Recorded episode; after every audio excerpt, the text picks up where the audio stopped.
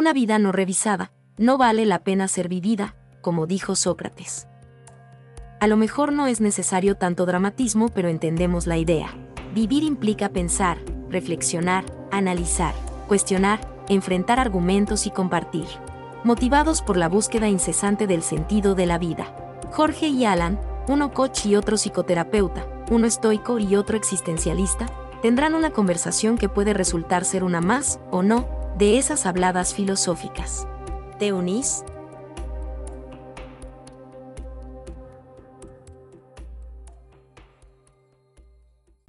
Escalofriante, escalofriante de lo que va a suceder demográficamente en Costa Rica si no cambiamos. O sea, Costa Rica tiene tres factores que todos parecieran hay, hay, hay tres condiciones de nuestra sociedad que si vos las ves por separado, algunas incluso parecerían, eh, digamos, favorables, excepto cuando las haces, las mezclas. Ah, wow. Que es uno de los países con mayor life expectancy de América. O sea, solo Canadá nos gana. Canadá, digo que es un país de hiper primer mundo, Sí. ¿ok? Está Canadá y Costa Rica, ¿ok? Por otro lado, los que, los que al hacer una mezcla vuelven todo complejo. Una sociedad que está envejeciendo a una velocidad aceleradísima, ¿ok? Se espera que en el 2050, 2050, ¿ok? Vamos a 27 años, 2050. Tal vez yo no lo vea, pero usted sí lo va a ver. De- en el 2050 hay una posibilidad de que el 50% de la población costarricense sea de la tercera edad, el 50%. Y el tercer indicativo, el tercer indicador, es que eh, la, la tasa de natalidad de Costa Rica va en caída libre, pero sí en caída libre. En este momento estamos en 1.2 niños por familia. Entonces ni siquiera vamos a lograr cubrir a la gente que es muy pronto se va a pensionar. Entonces estoy seguro que ese tema, si hubiera tenido 30 años, no, o sea, lo habría sentido totalmente ajeno a cualquier cosa que me interesase, pero a mis 50 años tengo ya días de estar leyendo al respecto porque estoy, sí, sí, sí, estoy asustado.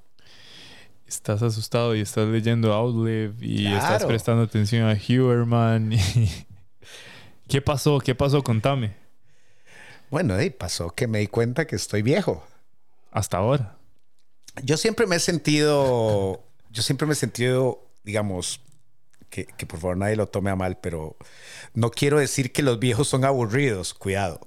Yo siempre me he sentido como un viejo aburrido, que no es lo mismo, ¿ok? No estoy diciendo que Es es, la una... combinación. Claro, no estoy diciendo que es un atributo de la, de la vejez ser aburrido, en lo absoluto. Muchos de mis autores favoritos son ya bastante avanzados de edad y me parecen fascinantes. No, yo, yo, Alan Fernández, desde probablemente de la adolescencia, ya tenía una experiencia vital como de viejo aburrido. Y me ha acompañado toda la vida. O sea, siempre, me, siempre he sentido que soy como, como, un, sí, como un viejo aburrido. ¿Ok? Entonces ahora no solo sigo sin, ahora ya sí, ya, ya ahora sí soy un viejo, y ahora sí oficialmente lo soy. Eh, pues sí, probablemente es- habría que preguntarle a mi esposa, a mi hija, pero también probablemente sea aburrido. Y, eh, y realmente me he puesto a preguntarme, o sea, si he venido eh, construyendo las condiciones necesarias para que mi vejez no sea una experiencia demasiado padecida cuando de por sí de algún modo lo va a ser porque vas tu energía va desapareciendo, tu cuerpo va viviendo transformaciones. Entonces, eso es lo que pasa, ¿me entendés? Lo que pasa es que los 40, digamos la segunda mitad de los 40, como los 46 en adelante, sí, como que un día me levanté y yo dije, wow, qué loco, ya, ya estoy a punto de cumplir 50 años y ahora que ya los tengo, ya no tengo un solo pretexto para pensarme a mí mismo como alguien joven, porque si alguien a los 50 años se siente joven, maravilloso, porque está perfecto, pero yo no. Ok, o sea, yo a los 50 años realmente me siento bastante viejo y me ha convocado mucho el tema de... No, no solo el tema a un nivel personal, Jorge, no es que con mi vejez, Mm. ¿ok? Digamos, la familia de mi papá tiene unos genes longevos ridículos. Ridículos, ridículos. O sea, varias tías de, mis papá, de mi papá llegan a los 100 años, pero llegan, Oh, wow. llegan, o sea, con todas sus condiciones mentales, o sea, llegan bien, bien, bien, bien, bien. No me autoengaño, o sea, son generaciones que no son la mía. Pero, o sea, esa gente no, no comió la cantidad de comida rápida que yo he comido. Entonces hay un montón de factores diferentes.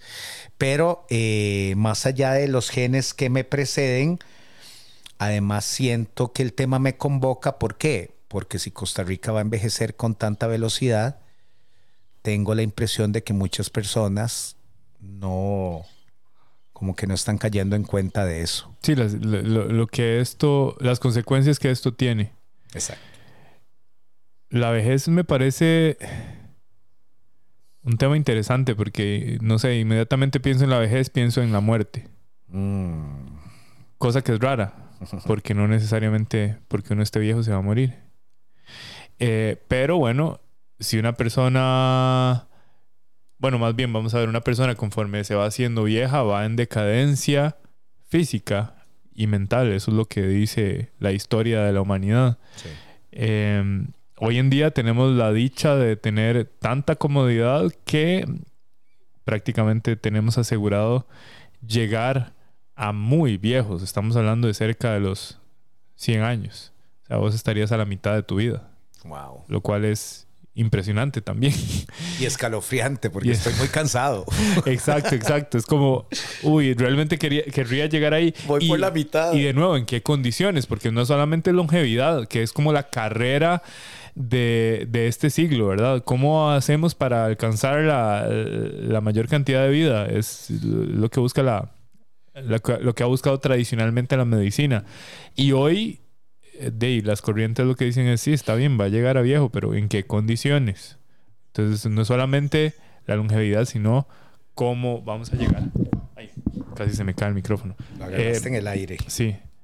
Em, en inglés es... eh,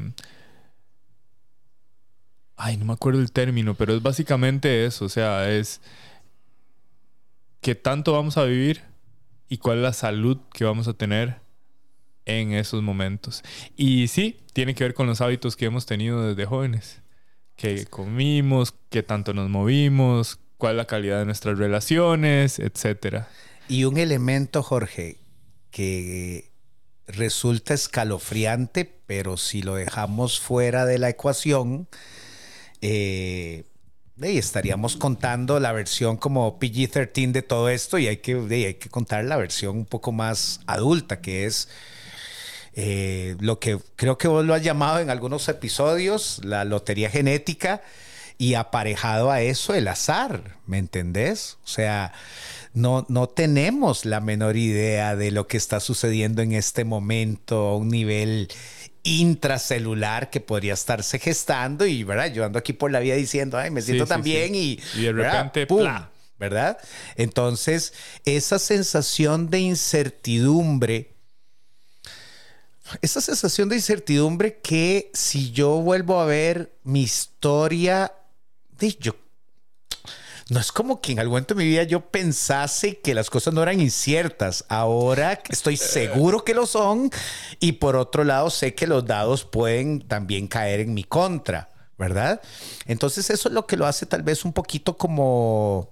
Voy a usar una palabra un poquito exagerada porque no, no, no quiero... No quiero no quiero que nadie se preocupe por lo que voy a decir, pero es un poco angustiante, ¿me entendés? Es un poco angustiante en el sentido de que de que realmente, o sea, llegar a, la, a mi edad eh, te hace como revalorar y reconfigurar ciertas, ciertas como premisas que venías cargando y te pide repensarlas y, y en algún caso hasta sustituirlas por otras. O sea, crea, eh, voy a apropiarme de, de algo que un podcaster dice, donde él lo que plantea es que debemos hacernos cargo de escribir nuestro propio mito.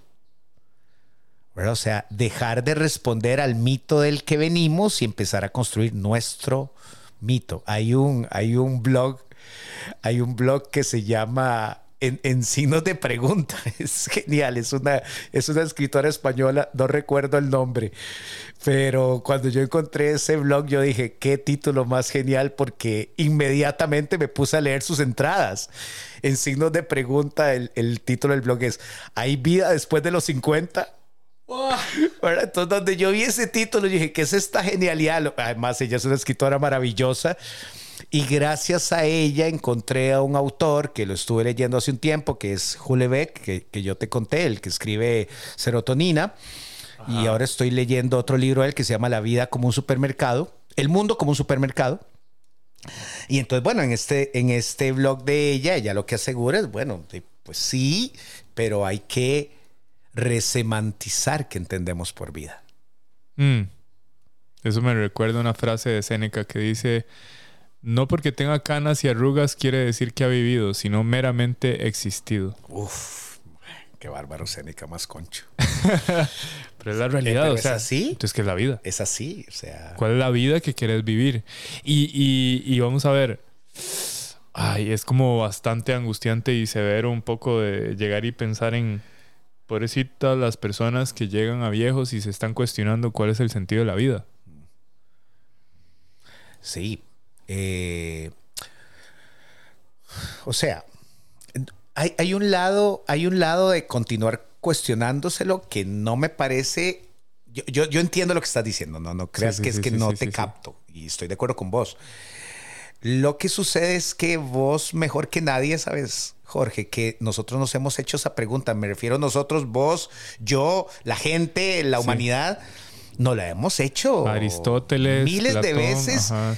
Y si todavía siguen escribiendo al respecto es porque no hemos logrado el consenso que nos deja todos contentos con cuál es finalmente, ¿verdad? Emil Cioran, eh, este bueno, él no se reconocía a sí mismo como filósofo, me parece un súper filósofo. Eh, Emil Cioran, el rumano, él decía, si la vida tiene sentido, todos somos perdedores, decía él. Porque nadie la está descubriendo como, como para el resto de la gente, como que se volvió algo demasiado, demasiado personal, demasiado individual.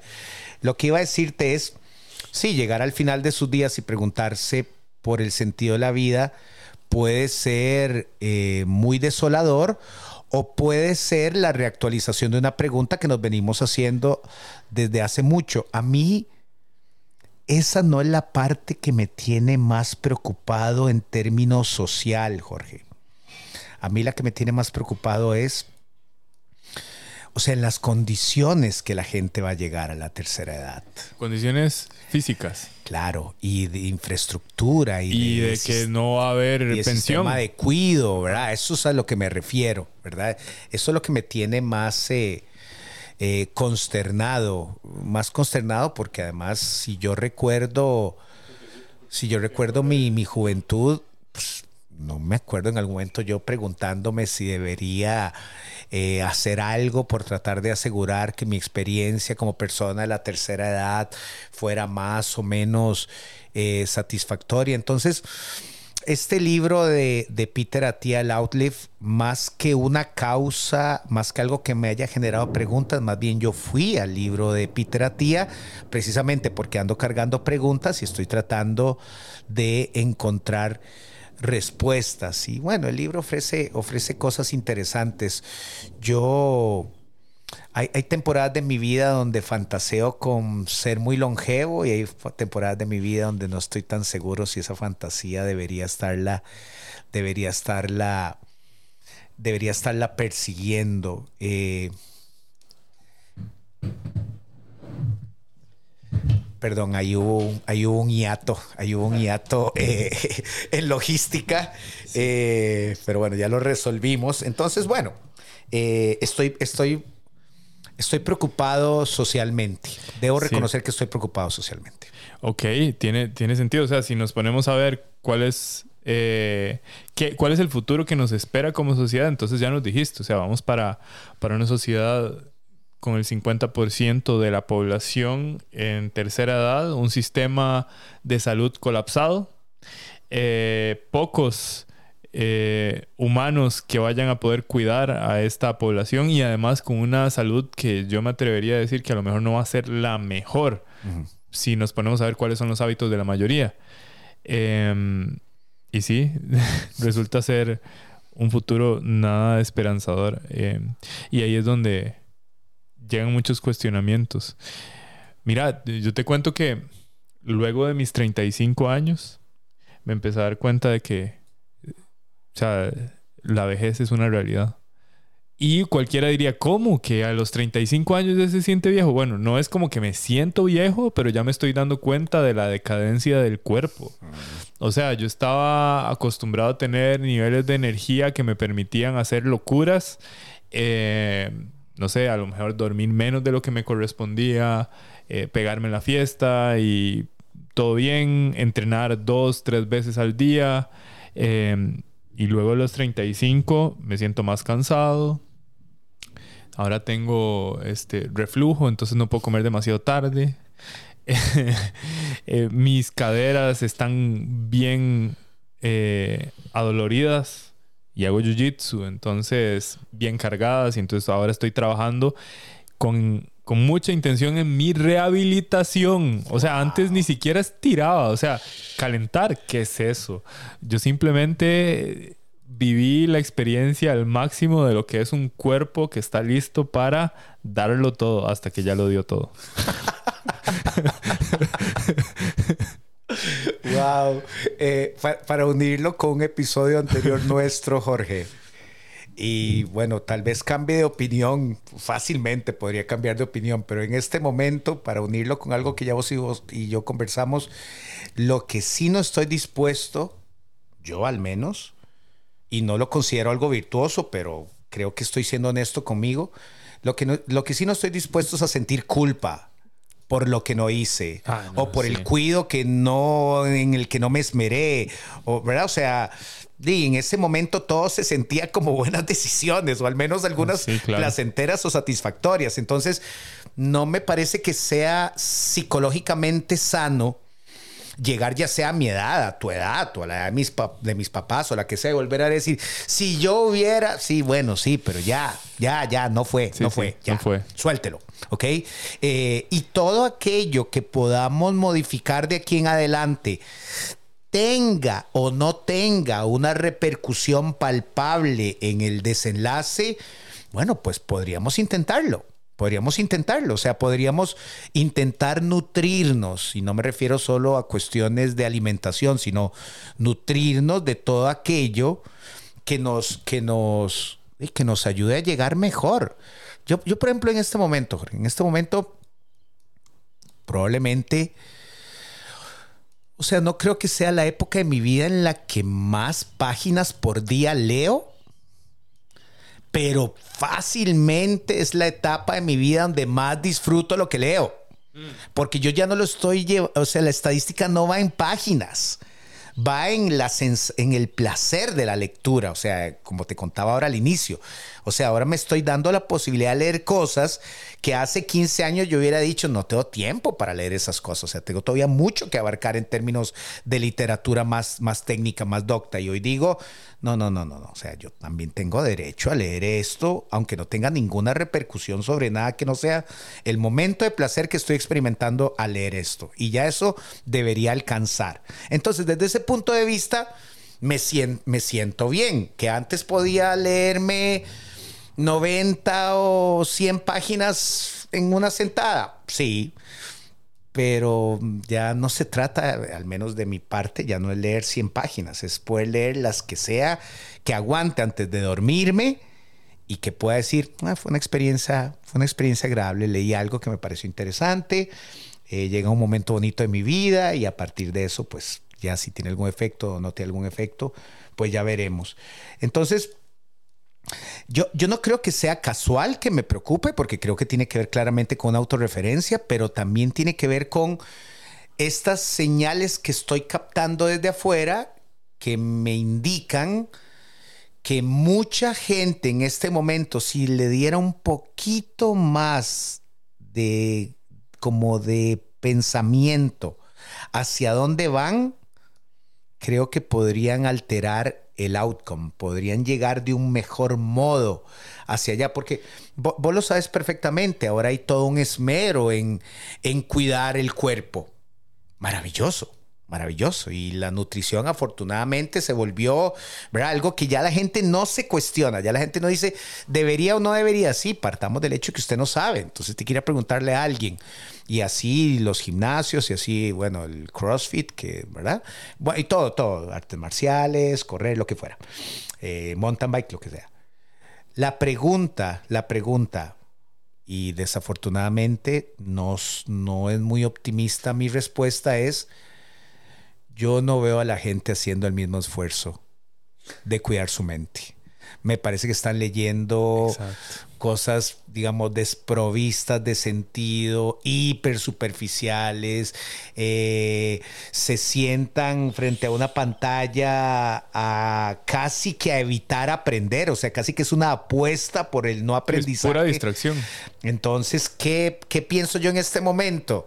Que van a ser cuerpos esculturales en la tercera edad con sistemas psíquicos, o sea, pero en muy, muy, digamos, en muy malas condiciones. Entonces, eso es lo que pienso. y, estoy de acuerdo. Es que se vuelve, vamos a ver, si nos ponemos a pensar en cuál ha sido la eh, tendencia de la sociedad de unas décadas para acá, es a prestar atención a la salud del cuerpo. Y entonces lo vemos reflejado en la gente haciendo yoga, la, gente eh, terapia física, etc. Pero la mente es un intangible. Y además viene arrastrando paradigmas que, limitan el hecho de que alguien vaya a buscar ayuda de un profesional para que tenga una mejor eh, integración mental. Em, que viva en estados de armonía. Y eso por, supuesto que provoca un desbalance. Hay un podcaster súper, súper famoso que se llama Dax Shepard, que es lo que dice es de qué sirven los 85 kilos de músculo si lo que tenés dentro es un niño traumado. Uh. Sí, es una invitación a prestar atención a la experiencia integral, mente-cuerpo. Sí. Y cuando hablamos de mente-cuerpo, eh, sí, le prestan atención a la alimentación, le prestan atención a ir al, médico que sinceramente el, sistema de salud eh, actual va, va, a evolucionar. O sea, yo sí lo veo con esperanza, pero hasta hoy ha sido eh, enfocado en eh, interrumpir los síntomas, no atender las causas. O sea, es paliativo, para quitar dolores, es para atender algo específico y luego los efectos secundarios provocan otra cosa, entonces ya se vuelve el cóctel de, químicos que las personas tradicionalmente han eh, metido en su cuerpo. La tendencia es a más bien crear hábitos que les permita tener una mejor calidad de salud y sí, la alimentación es un asunto, etc. Todo esto lo digo y basado en lo que comentas de, de, este, de esta problemática que visualizas a, futuro y que es actual también de la poca atención a la parte psíquica, eh, me hace pensar en el montón de adultos que conozco. O sea, gente de más de 50 años que usan igual o más el teléfono para estar en redes sociales. Y lo he observado Ayer estaba eh, esperando a Il que iba a salir de entrenar. Y abajo hay una sodita. Y yo me ponía a ver a las personas comiendo en el almuerzo. Todos con el teléfono. Todos. Voy a una fiesta familiar y vuelvo a ver a las personas a mi alrededor. Y también los que más están pegados al teléfono son las personas más mayores. Eh, y eso me hace pensar en, lo triste de, las consecuencias de estar pegados a algo que duerme la mente, a un distractor que lo que provoca son estados de ansiedad em, y, que, y que va directamente relacionado, pero no de una buena manera a la calidad de salud mental.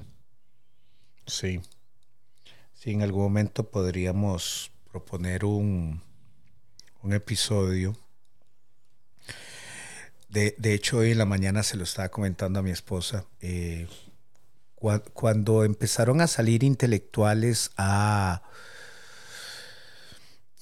casi yo diría, a, a alertarnos sobre el posible efecto social de las redes sociales. En aquel momento yo leí dos o tres libros al respecto. Algunos me parecían, digamos, bastante eh, acertados, otros me parecían realmente casi del orden de la teoría de la conspiración. Eh, y como que después mi misma hija, donde empezó a internarse en redes sociales, como creo que mi hija sin quererlo, como que me dijo, eh, papá, hey, suéltelo. O sea, de verdad, esto es el ahora. Ya, ya, ya no tiene tanta importancia si sí o si no, ¿verdad? O sea, como que ella me ayudó a relajarme con el tema. Sin quererlo, sin quererlo. O sea, no, no, no fue consciente ella. Ya nada más de se metió en una ola de sus pares, donde todo el mundo tiene celular, todo el mundo tiene redes. Hay un montón de redes en las que ellos están, que ya vos y yo no estamos. Be Real, eh, hay un, digo, hay un montón más que ya ni me acuerdo. Ok. ¿Qué pasa hoy en día? Y es el episodio que podríamos intentar en algún momento, Jorge. Que creo que algunos de esos autores sí tenían razón. ¿Ok? O sea, la apuesta por esperar a que esto se normalizara, que creo que se normalizó, no quita el hecho de la factura que se está pagando por esa normalización de, las redes, ¿ok? Entonces, eh, eh, digámoslo así, el lazo social, el lazo social y paréntesis, aunque tengo 50 años, no caigan en la trampa de pensar que ya adopté el discurso de la gente de cierta que dice, porque en mi tiempo, no, no, no, no, no, no, no, no, no, no caigan ahí, no caigan ahí. Yo de corazón no recuerdo ningún tiempo pasado que me parezca mejor que el de ahora. O sea, entonces no me pongan ahí, por favor, no, es eso lo que estoy diciendo. Lo que quiero decir es... Aburrido, pero no de esos. Ah, no de ese tipo de aburridos. No, no, no. A mí más bien me, me, parece fascinante todo lo que está sucediendo y sé que hay cosas horribles sucediendo también. No crean que no lo sé. Lo que quería decir es que cuando yo digo lazo social, me refiero al interés que yo poseo de saber algo del otro. ¿Ok? E, eso es para mí uno de los componentes esenciales de un lazo social. O sea, yo, yo me enlazo socialmente con alguien en la medida, primero, que observo al otro, que le doy un lugar de, de materialidad. O sea, ahí está, o sea, no es una creación de mi mente, ahí está el otro.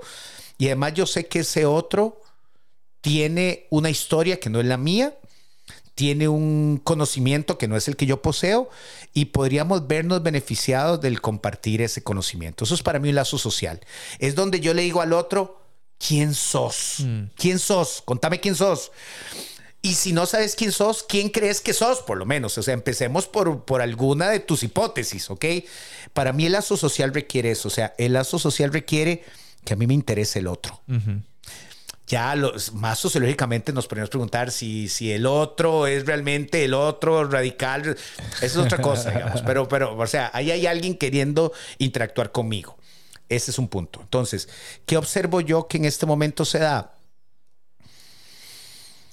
Que el otro me interesa en la medida que me va a permitir hablar de mí. Entonces el otro se vuelve una caja de resonancia. Entonces no es un otro, es un chunche, es un objeto. Es un echo chamber. Claro, claro, claro, claro. Eh, bueno, hay personas que han llegado a la consulta, Jorge, y me lo han dicho, pero así, no creas que estoy modificando lo que me dijeron de entrada. Yo pagué esta sesión porque lo que quiero es hablar con usted un rato no Quiero ser escuchado. No tengo nadie con quien hablar. Entonces, de lo que yo veo que usted piensa, creo que podemos tener una conversación. No tengo ningún síntoma psicológico, no voy a volver. Nada más quería venir a hablar con usted un rato. Y donde vos escuchás el correlato de esa persona, es una persona que se oye bastante sola. Bastante sola a un nivel interno, ¿no? No, es que no está rodeada de gente. Es, una Se siente sola. La diferencia entre solitude y loneliness, ahí está clarísima. En inglés siempre hay distinciones. Ahí hay como unas distinciones. Entonces, lo que, lo que te iba a decir es que cuando, por ejemplo, hay, hay un libro que se llama The Shallows. What the Internet is Doing to Your Brain, se llama el libro. No recuerdo el nombre del autor. Hay otro libro que se llama Alone este es muy interesante porque es una socióloga norteamericana que fue a estudiar el fenómeno a París. Eh, uy, no me acuerdo, pero es un buen libro. Después hay otro libro que se llama ¿Por qué vos tenés que borrar todas tus redes sociales en este momento? Eh, bueno, eh, leí varios, el tema me parecía fascinante. Y hoy, hoy yo veo a la gente, veo donde la gente te dice, ¿usted me enseñaría cómo uno hace lazo social? O sea, ¿cómo se hace? ¿Cómo, cómo uno tiene amigos? ¿Cómo uno tiene gente que le interese para ver si ahí sale una relación? O sea, ¿a dónde voy? O sea, ¿dónde está sucediendo eso? Y digo, es fuerte oír eso, es que es muy distópico. Es muy distópico, es muy distópico que una persona adulta me llegue a decir que cuáles son las do's and don'ts para tener gente en nuestra vida. Es o sea, yo estoy así, obvio no me están viendo la cara, pero básicamente tengo un gesto de sorpresa. O sea, es como absurdo que en el momento en donde más conectados estamos como especie, sí, existen esas preguntas. Y, y, y se me ocurre, se me ocurre que es producto de esa sensación falsa de conexión que hay de saberte cerca de un clic, de un mensaje, de una reacción. Como que para el cerebro no hay una distinción entre tenerte de frente y mandarte un sticker y entonces eso hace que poco a poco nos alejemos. Y claro, para una especie social como la nuestra, eso no es suficiente. Y además de no ser suficiente, es fundamental para una buena calidad de vida. Es, de hecho, es una de las claves. Mantener relaciones significativas para tener una buena longevidad. Una longevidad asociada a bienestar. Y claro, entonces llega de repente ese impulso natural, esa necesidad de, la persona de estar cerca de otros para regular su sistema nervioso de una buena manera, en donde se da cuenta de que, mira, sé hablar por redes sociales, sé dar likes, sé mandar fotos, sé hacer una reacción, pero como conozco gente nueva, cómo interactúo con un ser humano. Alguno o alguna de nuestros amigos o amigas nos solicitó en un, episodio anterior que nos dedicáramos al tema de la sociedad del espectáculo. Oh. Yo no estoy muy seguro si se referían al libro propiamente, que es un libro de 1967, o si se estaban refiriendo a una temática, digamos, más contemporánea, que además las dos cosas me parecen fascinantes. Eh, el autor de ese libro, plantea algo, ahora que acabas de decir esto, que es muy pertinente. Él, bueno, además era un autor, yo no sé si ya se murió, pero el libro es del 6-7. Era un autor claramente eh, influenciado por el marxismo, que entonces hay que tomar el texto, hay que entenderlo desde donde está escrito. Es un buen texto, realmente. él se llama Guy, Guy el apellido de él es D-E-B-O-R-D, de, de Vogt, no sé cómo se dirá en francés correctamente, pero bueno, es Guy, Guy. Eh, y este autor decía que en la sociedad del espectáculo, el vínculo no es entre personas, es entre imágenes. Mm. Entonces, cuando yo soy una imagen para vos y vos sos una imagen para mí, ya ahí no hay sustancia. Y bueno, yo creo que sucede mucho en las redes. O sea, donde, donde la gente dice, es que yo conozco a esa persona. Usted ha visto siete fotos de alguien. Usted no puede, usted no puede usar el verbo conocer ahí. O sea, es que si usted fuera a leer la acepción de conocer en el diccionario más barato que se puede... Iba, estuve a punto de decir una marca de diccionario, por dicha me frené. Eh, pero bueno, el diccionario más sofisticado que pueden encontrar, el de la Real Academia Española, se darán cuenta que conocer, entre sus acepciones, tiene que ver con, con un espacio-tiempo. O sea, con, o sea, cuando uno llega y dice, conocí tal lugar y estuviste 10 minutos, vos mismo sabes cognitivamente que estás exagerando. No puedes haber conocido algo que si estuviste 10 minutos. Bueno, volvemos a lo mismo. O sea, hay gente que realmente a partir de tus publicaciones siente que te conoce. Eso tiene un lado cute, no hay, no, no o sea, digamos, yo también lo entiendo, el problema es que, como dice este autor, y lo interesante de este libro fue que fue escrito en 1967, o sea, estábamos todavía muy lejos de las redes sociales, estábamos todavía muy lejos de la tecnología celular. Es que este tipo lo que dice es, cuando el vínculo sea entre imagen e imagen, o sea, el, entramado social va, va, va a dislocarse. O sea, se, se, va a fracturar. Se va a fracturar, ¿por qué? Porque si solo tu imagen, si solo la imagen del otro te alcanza, ya no vas a querer jugarte ahí nada. Lo vas a dejar en el nivel más superficial que puedas. Claro, el, cerebro no entiende la diferencia. Y el sistema nervioso sí recibe el impacto. Claro. Y, bueno, la primera invitación definitivamente desde mi punto de vista para las personas que están en ese proceso, se reconocen en un proceso de envejecimiento que, como dice un amigo que se llama Alan Loría, todos envejecemos desde el día que nacimos. Ya estamos envejeciendo. Total. Em, es alejarse de redes sociales y conectar con personas.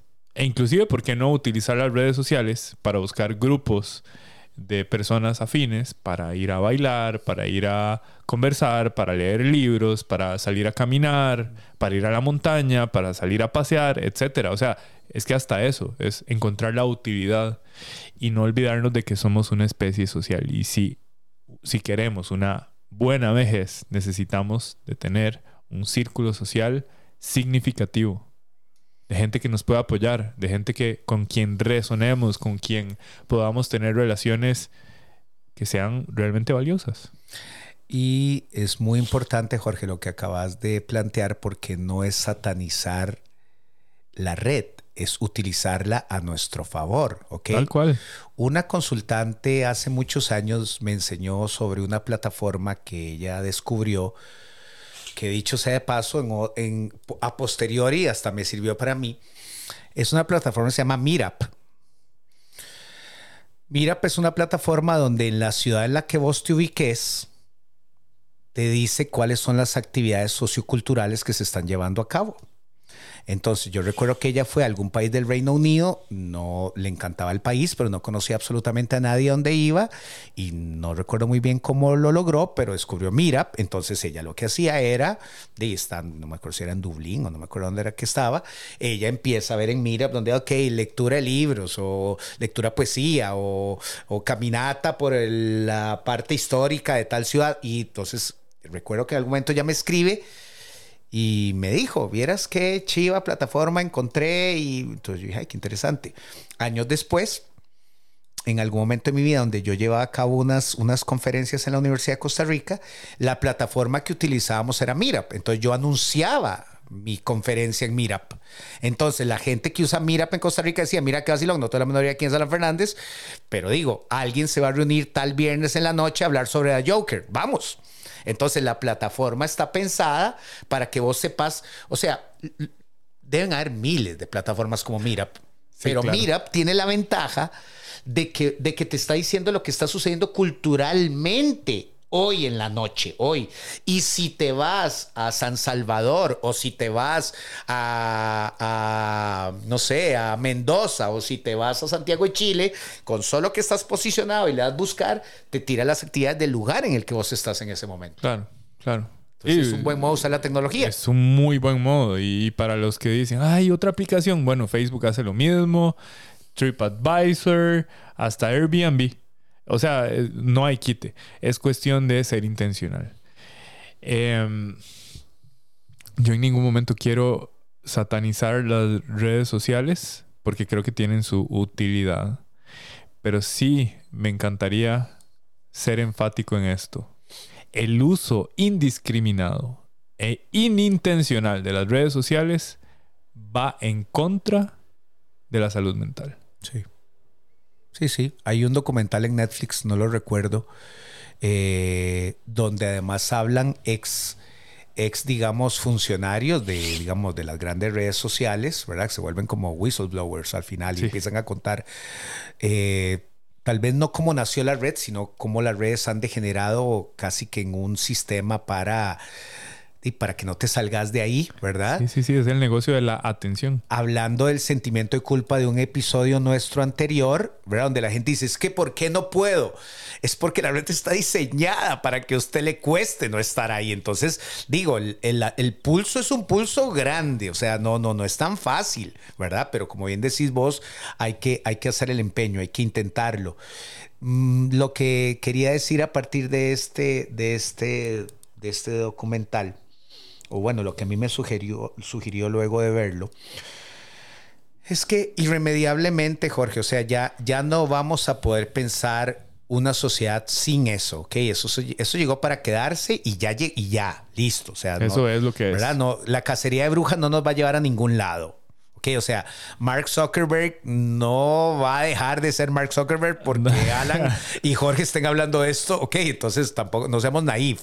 Lo que me parece interesante es que sí, y lo vamos a unir con un episodio en el que ya hablamos, si en algún momento de nuestra historia, entiéndase el 2020 a algún momento del 2022, teníamos muy buenas razones para no salir, ¿ok? Porque se, estaba jugando, digamos, como el ambiente de salud de, no solo nuestra sociedad, del mundo.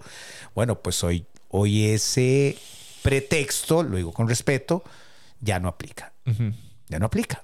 O sea, de, de, yo le digo a la gente, o sea, no puede ser que no tengas un solo interés en tu vida. O sea, no me digas por favor que lo único que te interesa es ver Netflix. Ok, digo, a mí me gusta ver Netflix. Ahora te estaba contando un documental que estoy viendo. Pero, o sea, sería muy peligroso si yo pienso que lo que me gusta en la vida, excepto trabajar, es ver Netflix. ¿Por qué? Porque el Netflix no genera lazo social.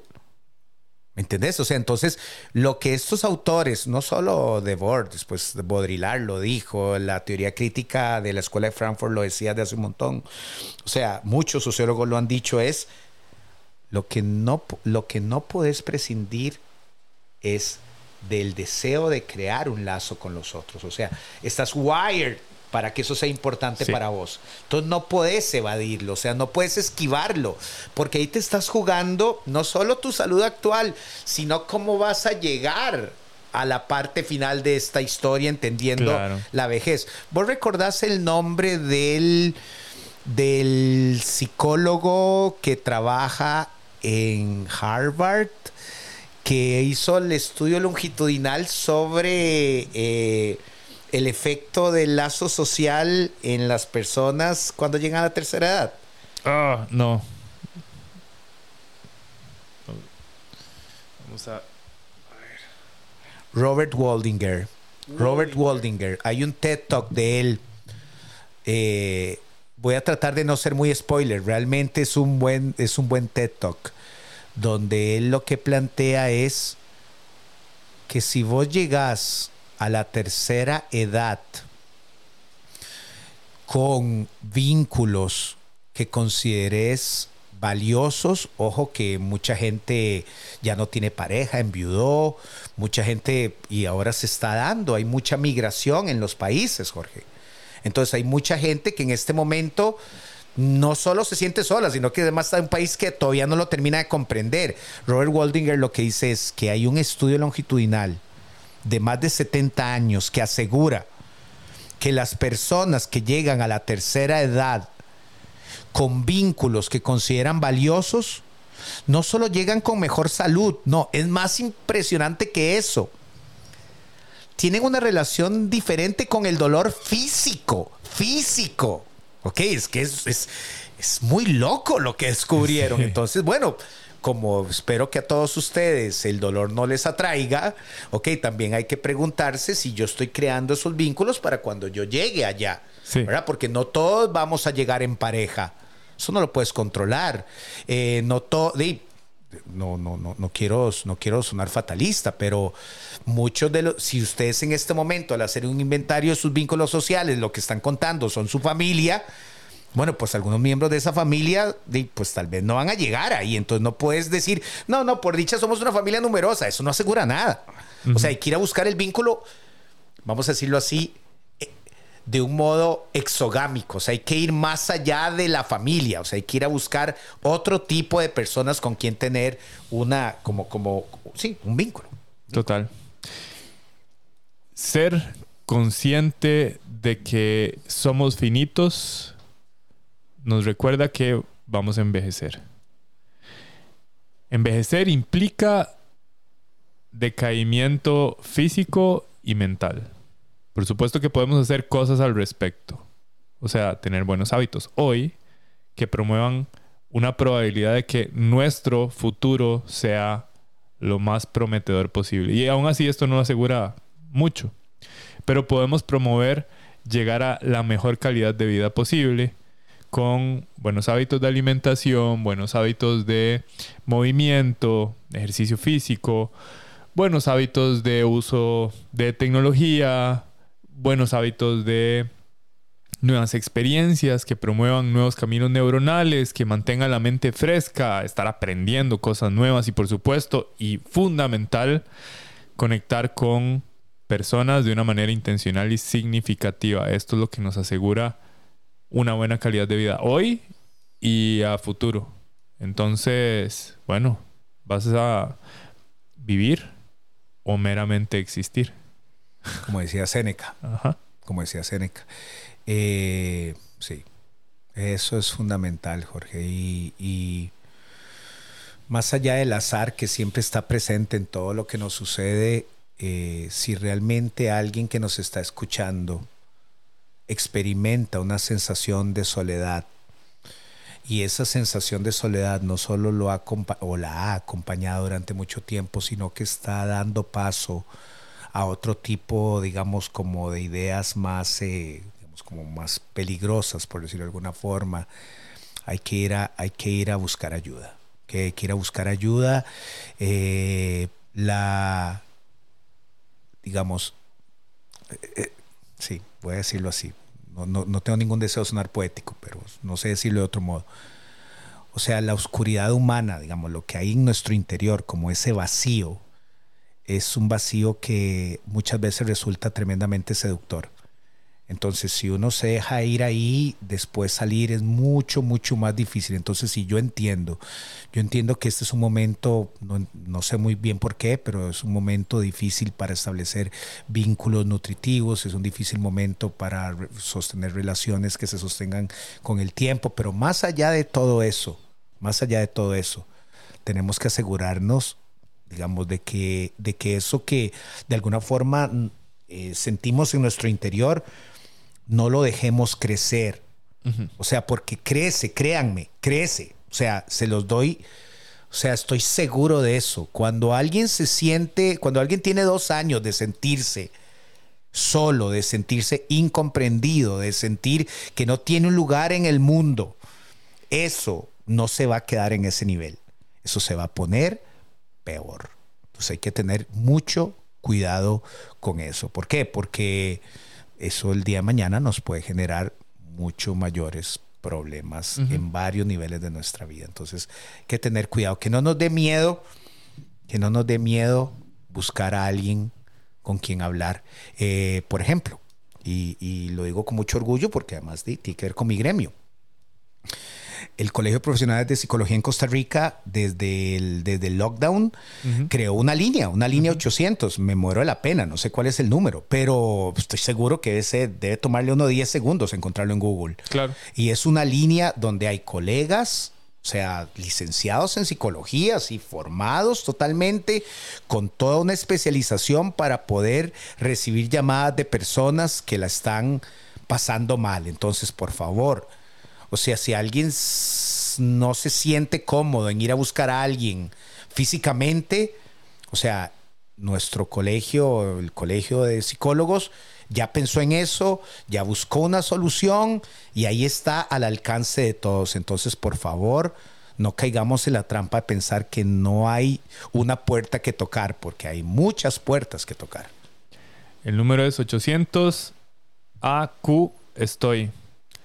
800-273-7869 y dice que tiene un horario de atención de lunes a viernes de 2 a 10 pm y sábados de 9 am a 4 pm. Sí, es totalmente la, gratis. La campaña se llamaba, de ahí vienen las teclas, se llama Aquí estoy.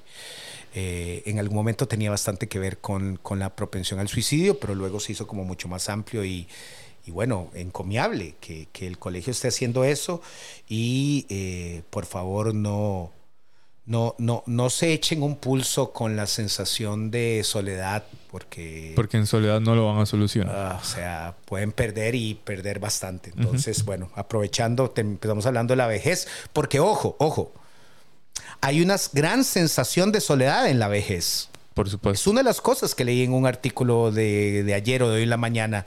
O sea, no solo las personas se sienten débiles, se sienten frágiles, se sienten incomprendidas, se sienten esencialmente solas. Entonces tenés también que trabajar eso desde antes. Hay una frase de Metallica del disco el disco Saint Anger, yo creo que fue un disco muy controversial. La primera canción se llama Frantic. Y eh, en el, digamos, como el bridge de la canción, eh, eh, James Hetfield canta algo así como My lifestyle determines my death style. Y bueno, creo que sí. O sea, tu estilo de vida de hoy va a determinar de alguna forma cuál es tu estilo de muerte. Entonces, bueno, hay que ponerle, háganle atención, o sea, pónganle atención a Metallica. Cuando Metallica dice algo es porque hay que ponerle atención. Sí, eruditos. Sí.